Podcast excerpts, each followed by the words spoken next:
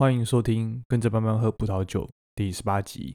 我们从第九集开始认识这个美国产区。那虽然中间因为这个伯爵来的活动稍微差了一下话题，但其实一转眼我们也录了十集左右的美国的这个葡萄酒产区。从二零二零年，我们一不小心就讲到了二零二一年。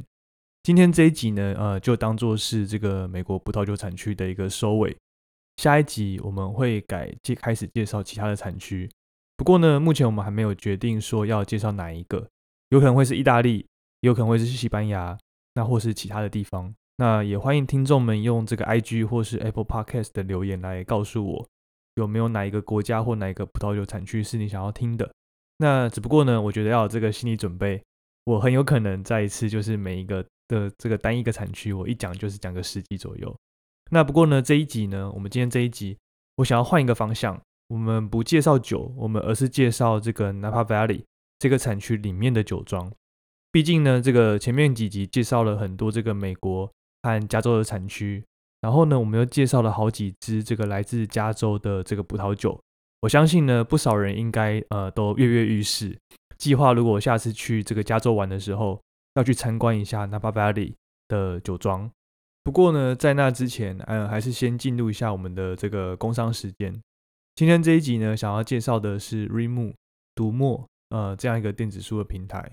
不晓得我们的听众有没有阅读这个电子书的习惯？我自己呢，原本是呃也是比较习惯阅读这个纸本书，但是一直到了之前呃搬家的时候，真的觉得要把这个堆积如山的书从呃这个旧家搬到新家，真的是太累人了。而且呢，呃很有可能这个看过的书，呃久久才会再去翻一次。那要把这些书都随身带着，真的是呃不是一件很容易的事情。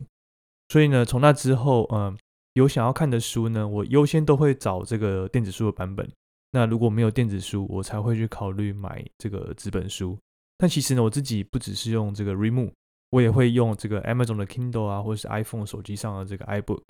那我自己现在是其实还蛮习惯在手机或是平板上看电子书的。那比起这个 Amazon 的 Kindle。Remo 呢，其实它有一个优势，就是它上面的这个中文书相对比较完整。那你想要看什么畅销书啊，其实大部分都可以在呃 Remo 上面找到。不过呢，我猜呃有一个比较少人注意到的是，Remo 上面它除了有很丰富的这个中文电子书，还有卖这个电子书的阅读器之外呢，最让我自己感到这个不可思议的、最惊艳的是，它常常推荐给我的这个书的内容。完全就是这个打中我的爱好。举例来说，比如说他之前呢，呃，用手机推播推推播给我的是这个 Simon Sinek 的一本书，叫做《无限赛局》。那它就是我很喜欢的一本书。其实呢，我自己有在这个 YouTube 上面听过几次这个 Simon Sinek 讲他的这个无限赛局的这个理论。但是呢，如果不是因为这个 Remo 的推播，其实我根本就不晓得说这本书已经有中文版了。所以呢，收到他的这个推播，我马上就呃就马上下单购买。那有空呢，呃，然后还可以直接把它打开来看。那我真的觉得真的是太方便了。另外呢，他最近给我呃推播给我的这个书单呢，像是呃，比如说《社畜的财务自由计划》，比如说像是这个韧性，然后设计思考改变世界这几本书，其实都是我非常感兴趣的这个主题，非常感兴趣的这个书单。那其实我不确定这些书算不算是畅销书。那如果不是畅销书，但是他们却有办法，就是这么精准的推荐给我，那我真的是不晓得他们是怎么做到的。那这个 r e m o 的这个服务呢，如果还没有加入会员，在二月二十八日之前，其实新会员注册加首购都还可以抽这个电子书，那也都有这个七五折券，还有购书金两百元等等，很多很多的优惠。那我还蛮建议我们的听众可以试试看的。另外呢，也推荐我们的听众一个这个台北葡萄酒展 Facebook 粉丝页上面办的线上抽奖的活动。现在呢，到他们这个官方粉丝页，只要在这篇贴文上面留言，然后 take 两个朋友，然后写下这个二零二一台北葡萄酒展填满春节小酒柜，他就会在这个二月三号抽出四位得奖者。我已经把呃那篇贴文的这个连接放在我们的资讯页面，也就是我们的 show note 里面。基本上呢，你就是呃点这个链接，点进去之后，然后看其他人怎么留言，你就复制贴上就是了。那他提供的酒款呢，有两支这个智利的红葡萄酒，一支热红酒，还有一支 whisky。智利的红葡萄酒呢，呃，一直都是还蛮符合这个台湾人口味的。你看这个好事多，大约有两成的葡萄酒是来自智利产区，你就知道，呃，这个台湾人有多么喜欢的智利的葡萄酒。智利产的葡萄酒真的在台湾很受欢迎。那这些酒呢，刚好可以在过年的时候跟家人一起喝。那这么好看的活动，也在这边就是分享给大家。接下来就进入我们这一集的重点。来介绍 Napa Valley 这个产区值得参观的几间酒庄。我觉得一个可以先声明的是，呃，这个参观酒参观酒庄呢，其实倒不一定要只选这个酿酒很有名的这些酒庄。有时候我觉得酒光酒庄的参观也可以是这个旅行和观光行程的一部分。一起旅行的朋友也有很也有可能是这个酒量不太好，或是对葡萄酒本身并不是那么感兴趣的的朋友。所以有时候呢，挑这个景色漂亮啊，或者是有这个历史意义。或是有话题性的酒庄，我觉得说不定更重要。那这也是呃我们用来挑出呃今天选的这几个酒庄的一个标准。这也是呢为什么我们第一间要介绍的酒庄呢是这个 Visa Tui Winery 这间酒庄。Visa Tui Winery 呢，它位于我们第十五集介绍过的这个圣海伦纳产区，从旧金山市区开车过来大约呃一个半小时左右。它的建筑物呢很有这个意大利的风格。那这间酒庄它外观就是一个欧式的城堡。虽然这个 Visa Tui 呢是一家历史很悠久的酒厂，但是呢位在圣海伦娜的这家酒庄，呃 Visa Tui Winery，其实它并没有那么的古老。这个创办人呢，呃 Vittorio Satui，在一八八五年，他在这个旧金山市区成立了一个葡萄酒厂。那这个酒厂呢，它就是使用这个圣海伦娜葡萄产区所产出来的葡萄来做酿酒，很成功，也很受欢迎。那在一九七五年的时候，经营这个 Visa Tui 酒厂的家族第四代，他叫这个 Dario Satui，他就把酒厂搬迁到现在圣海圣海伦纳这个地方。那他重新打造了一座现代化的酒庄，在外观上呢，它有这个古老的砖石的结构，密密麻麻的爬满了这些这个常春藤。这是一个很呃风景很优美，然后很 chill 的一个酒庄，很适合和这个朋友家人下午来放松一下。它的建筑外面的草坪呢，也有一些这个摊贩卖一些这个青食啊和烤肉三明治等等，可以坐在这个长椅上面品酒吃东西。那它这个空气中呢，散发出这个浓烈的酒香和这个烧烤的味道，是一个很舒服的一间这个休闲酒庄。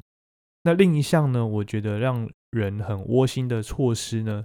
是这个酒庄他们贩卖部的这个意大利的市集。一般的酒庄呢，它的贩卖贩卖部可能都会卖这个呃自己呃酒庄出产的这个葡萄酒。不过呢，Visa Two 有点不一样，它的它的这个酒庄贩卖部就像是一个呃很货色齐全的一个超级市场一样，它卖各种这个琳琅满目的食品和饮料，从意大利面啊、沙拉、三明治到呃都是这个厨房当天这个新鲜烹调供应的。那它可以让这个游客在这边呃买完之后呢。到刚刚说的这个外面的这个草坪上面野餐，超级无敌舒服。那如果喜欢这个意大利式的这个气势啊，或是香肠，他在他们这个意大利市集里面有卖超过两百种的这个 cheese 和香肠。那甚至在周末的时候呢，他们还会提供这个呃烤肉或是披萨，让你可以直接买了，然后到外面去用餐。在这个 mantesting Room 里面呢，除了提供这个试饮之外呢，还贩卖各种这个酒品，那琳琅满目，然后让人大开眼界的各种这个乳酪啊、橄榄油，还有许许多其他可爱的用品。Visa Tui 的这个呃品酒的价格呢是呃一个人十五块美金，那可以任选六六杯酒，包含这个红白酒啊和酒庄特有的这个甜酒或是混酒等等，很推荐大家可以试试看。我们前面有提到这个 Visa Tui 的是家族第四代。Dario Satui 所打造的，那他在经营这个平价葡萄酒奠定了这个稳固的基础之后呢，他决定要拓展他的版图，不但计划向比较高价位的这个葡萄酒款进军，那他还打算呃打破这个传统的红砖建筑酒厂的风格，然后打造一座这个意大利中古世纪这种托斯卡尼风格的这个城堡建筑，在一个小镇叫做呃卡利斯托加的南侧的一个郊区。那这就是我们第二件要介绍的这个城堡酒庄，呃，Castello di Amorosa。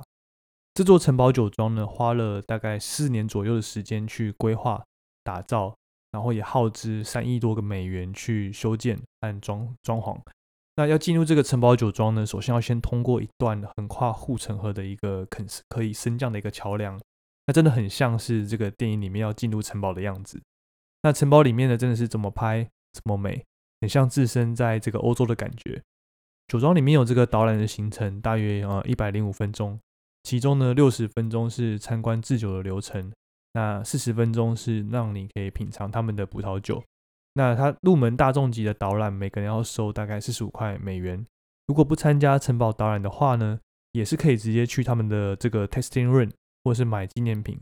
，Cast 呃 Castello di Amorosa 的酒瓶呢很有质感。其实我那时候去的时候就买了好几支酒回来要送人。它有一系列的这个酒款的酒标，它不是用这个贴上去的，而是直接把这个呃酒标烧在这个酒瓶上。那我自己觉得看起来是还蛮蛮有质感，蛮棒的。那我觉得很适合拿来送给朋友。户外空间呢也很适合拍照或是坐着休息。我印象中，它有一个牧场，因为我记得在呃，在这个休息的时候呢，有看到一些绵羊，那可以跟它玩，跟它拍照，那我觉得还蛮有意思的，很适合这个也是周末下午的时候，和家人朋友一起到那边去放松一下的一个地方。讲完了这个城堡酒庄，那第三间我觉得很值得介绍，也很值得造访的呢，是这个 Inglewood Winery。原因呢，是因为这是一个很有故事的一间酒庄，就算你不太喝葡萄酒。也非常适合去这间酒庄看看，里面有很多这个电影的元素。因为呢，这是这个知名美国电影《教父》的导演科波拉，他在一九七五年所买下来的一间酒庄。一开始是以这个酒庄的原始创办人和自己的名字帮酒庄命名，但是呢，到了这个二零一一年拿到 Inglewood 这个名字的商标权之后呢，呃，科波拉他就把酒庄改名成现在的名字，叫做 Inglewood Winery。科波拉他在买进这个酒庄的时候呢，大部分的钱都是呃投入在买下这个酒庄的主体。那原本的葡萄园呢，它被呃分拆出售，还没有买回来。那科布拉夫妇呢，也就是在之后呢，在每年慢慢的去分批，慢慢收购回来。他们把这个电影《教父》系列的利润呢，用来呃持续购回这些呃 Inglewood S 的原本的这个葡萄园。那终于在一九九五年完成了最后一块拼图。呃，购买回这个 Inglewood Estate 呃 Estate 原本的所有的土地。那为了要缅怀这个创办的 Newborn，在他去世的百周年，大约在呃一九九八年的时候，他们在这个城堡里面设立了这个呃纪念馆，呃 Newborn 科波拉 Central Museum。那它也开放给这个社会大众参观。这就是为什么我一开始说这个，就算不喝酒，我觉得也很适合来这边参观的原因。因为英国呃，这个英国那个真的是一个很有人情味、很有故事的一间酒庄。那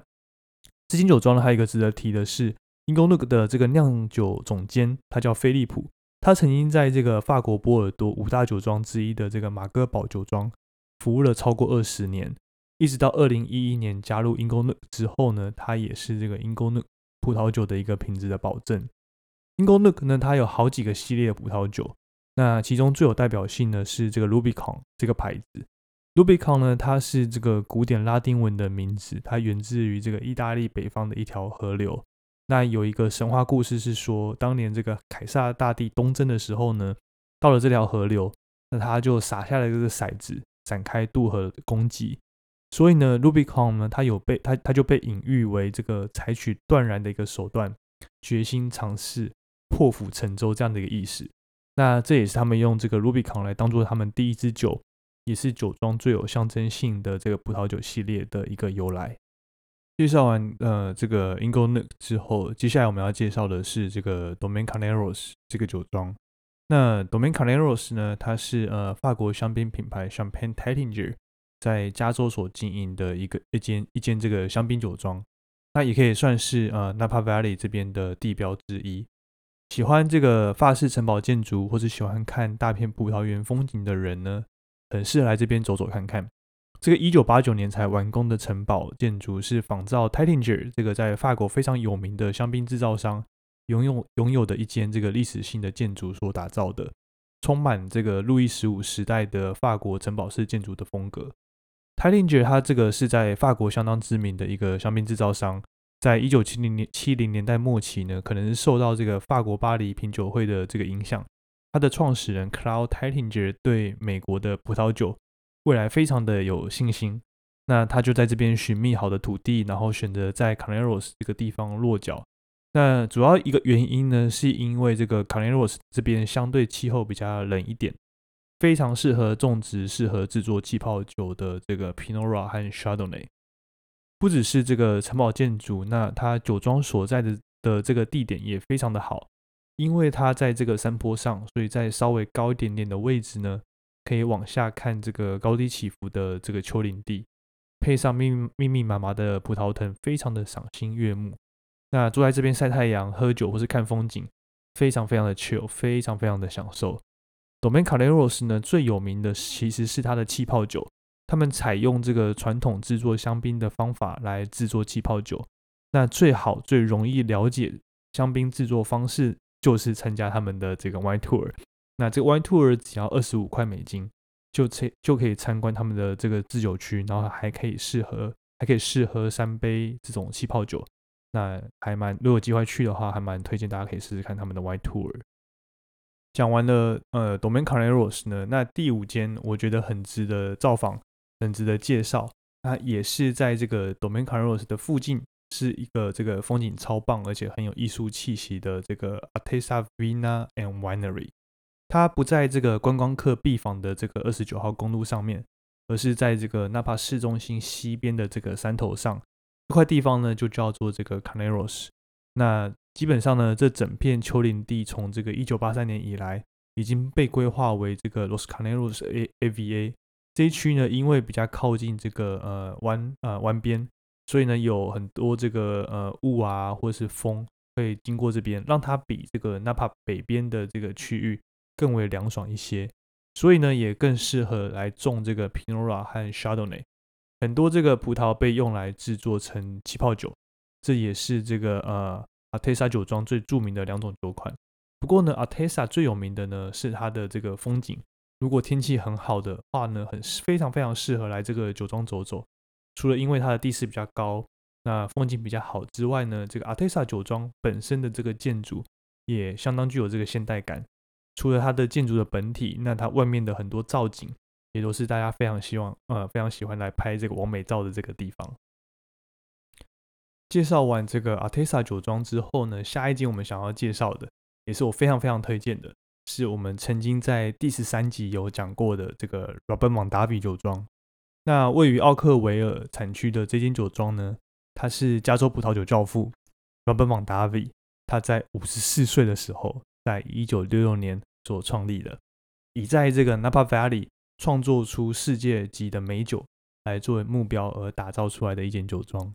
它的故事呢，可以回到我们的第十三集来收听。那这一集呢，我主要是先讲一下它的酒庄的风格。它酒庄的呃建筑风格呢，是以这个修道院作为一个风格，它是知名的建筑师呃克里夫梅 （Cliff May） 所设计的。那它的建筑呢，完美的融合了它的艺术啊、美食和美酒，衬托的衬托着这个远山近邻的这个虫鸣鸟叫。那在这边孵育出这个美国葡萄酒工业的骄傲，非常非常推荐大家来这边呃感受一下，一边听着我们的第十三集，那也一边感受这个 Robert Mondavi 的历史，感受他的努力、他的成功、他对极致的偏执还有追求。在参观完这个 Robert Mondavi 酒庄之后呢，下一间非常值得参观的就是位在它斜对面的 Opus One 作品一号酒庄。作品一号呢，它创立于这个一九七九年，它是由 Robert Mondavi 和法国波尔多五大顶级酒庄之一的这个牧童酒庄所携手合作创立的。那 Opus One 呢，它的建筑非常具有设计感，半圆形的山坡上的这个弧顶的设计。让人非常非常印象的深刻。那酒庄的外面呢？它的外观低调，但是却很奢华。这栋建筑物是由这个建筑设计师呃 Scott Johnson 设计所打造的。那我虽然还没有去过，但是呢，它是我的这个口袋名单之一。那下次去 Napa Valley 一定要拜访的酒庄之一。那我其实我朋友有去过，但是他是说这间酒庄其实没有那么好预约。那他进去呃，其实品酒的价格其实也蛮贵的，蛮不便宜的。那是建议说，如果大呃我们听众如果想去的话呢，记得要提早去预约，不然其实很难会约得到。最后一间我想要推荐的，在这个 Napa Valley 产区的酒庄呢，是 Stakes Leap Wine Cellar 鹿药酒窖。这边想要特别提一下的是，其实在这个录音的前一天晚上，也就是昨天晚上，我才刚在这个台北市的一间餐厅叫做 Royce 的 Prime Rib 牛排餐厅喝到他们的酒。那我不得不说，真的是太优秀了。它的酒体呢，呃，饱满浓郁，但是呢，入口的时候它又是异常的柔顺，很难形容这种感觉。那它是我这个近期内喝到我自己觉得最难忘的一支红葡萄酒。鹿药酒窖呢，它原本其实就是一间非常具有历史地位的酒庄，在一九七六年的时候，在这个法国举办的巴黎品酒会里面，来自加州鹿药酒窖。的一九七三年份的这个 SLV Cabernet Sauvignon，它打败了法国五大酒庄，也荣获了这个红酒的冠军。不止让这个酒庄一炮而红，那也扭转了当时世界上对于美国加州葡萄酒的这种廉价的印象。更重要的是呢，它让这个经过这禁酒令之后才逐渐恢复的加州葡萄酒业，呃，建立了强大的自信心。这个路要。葡萄园的当年的获胜，也许是出乎大料大家的意料之外。但是呢，如果我们现在回头来看，却会觉得其实这呃应该不是一个偶然。呃，为什么呢？因为这个鹿药酒窖呢，他们的这个葡萄园它所在的地方称为呃路耀区，那它本来就是这个 Napa Valley 最精华的 AVA 产区之一。这个地方呢，它有一个很独特的自然条件。让它所生产出来的这个卡布内苏维浓的红酒，有着像诗一般细腻柔和的单宁，但是呢，在它很细滑的这个质感底下，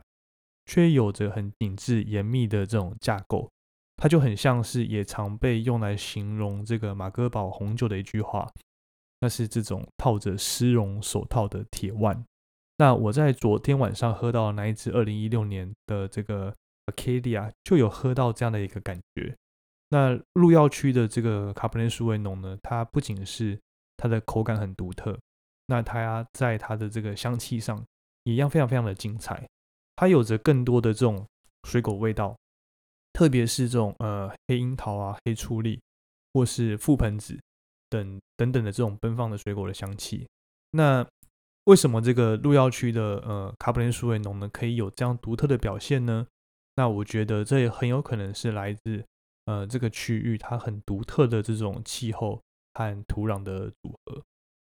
为什么这样说呢？主要是因为这个洛药区它在最开始种这个卡本内苏维农的时候，它是位在这个杨特威尔镇东边的这个洛药区。那它因为呃这个气候相对比较寒冷，所以呢一般而言，它通常是会被认为是不适合种植呃酿酒葡萄的一个地区。所以呢，这边在在当时，这个呃葡萄园会相对非常的少见，它大多是来种植这个水果或是谷物。但是呢，其实呃我们也发现，就是这一区的葡萄园，如果你是看那些呃在谷地旁边啊，它的坡度稍微陡一点的这些葡萄园，其实它的排水性很好，然后它的日照呢也相对比其他地区多了一些。所以呢，虽然它午后南边所带来的这个雾气会让整体的气候相对比较冷一点点，但是呢，这个卡布内苏维农还是可以在这边达到一个呃很好的成熟度。就是这样的一个气候的条件呢，让这一区的这个卡布内苏维农跳脱出这个浓厚风味的这样一种纳帕的风格，让它成为另一种更均衡、更迷人的这种典型的呃口味。虽然这个鹿药酒窖，它是因为它一九七三年份的这个 SLV 葡萄园而赢得了巴黎品酒会，然后而成名。但是呢，酒庄最顶级也最精彩，或者说其实最接近当初创办人的理想的酒款呢，却是在这个一九七四年份才推出的这个 Cask 二三。它是挑选自这个呃 SLV 和费这两片葡萄园里面最好的葡萄酒。来混合而成，那它也只有在这个好的年份才会推出。Cask 二三呢，它综合了两个葡萄园的这个柔和和强劲，达到了完美的平衡，然后也有这个最细致的变化。这也是当初这个酒庄的创办人当时特别挑选呃鹿药区的原因，也就在这边。那即使是在这个三十年前，他就已经理解到这个太浓的酒将会丧失这种细腻的变化。那这种系列变化呢，其实也正是呃一瓶酒是否可以够精彩的最关键的一个部分。而用同样的概念呢，在一九九六年，酒庄的创办人在这个气候更为凉爽的谷地南边买的第三片葡萄园，叫做个呃 Arcadia vinea。那这也是我昨天晚上喝到那支二零一六年份的路遥酒窖所使用的葡萄园的葡萄所酿出来的酒，非常非常的精彩，非常非常的让人难忘。那在一九七六年份啊，不是一九七六年这个法国巴黎品酒会结束之后呢，许多人都认为这个呃加州的葡萄酒胜之不。为什么呢？因为它的这个相对果香比较明显啊，单宁圆润。需要的成熟期也比这个法国呃波尔多顶级的葡萄酒短很多。那它在年轻上市的时候呢，就可以相当可口好喝。但是呢，相对而言，这个法国波尔多的顶级好酒，那它却需要比较长的时间的这个品种的培养，才可以达到它最好的状态。那把这个年轻未成熟的呃法国波尔多葡萄酒和加州酒来做比较，其实是不太恰当的。但是呢，在这个法国这个巴黎品酒会后的三十周年，那他们再度邀请全球最知名的葡萄酒作家，然后在伦敦与 Napa Valley 再一次去品评当年参与比赛的那十瓶红酒。结果呢，品评的结果却再度出乎意料之外。这个一九七三年份的路耀酒窖，它依旧超越了其中四家波尔多顶尖酒庄，所以并不是说甚至不过了三十年后。它的这个结果还是一样。那路耀酒窖呢？它的这个酒庄占地很辽阔，那门口的户外品酒区视野也非常非常的棒。光是坐在这个区域就觉得非常非常的悠闲。那也可以瞻仰这个一九七六年，呃的时候的这个法国巴黎品酒会荣获红酒冠军的那一瓶一九七三年份的 SLV Cabernet Sauvignon。从品酒室的整大片的落地窗就可以欣赏到这个葡萄园。视野非常非常棒，所以呢，我们也可以在这边细细品饮这段历史，喝这间酒庄的骄傲，也喝当年有远见的开拓者在鹿药产区种下第一株这个卡本内苏维农的远见。在这一集我们推荐的 Napa Valley 的八个酒庄，我也会把每个酒庄的位置呢都标在这个 Google Maps 上面，你也可以直接点进这一集的文章，或是在 Show Note 里面找到 Google Maps 的连接。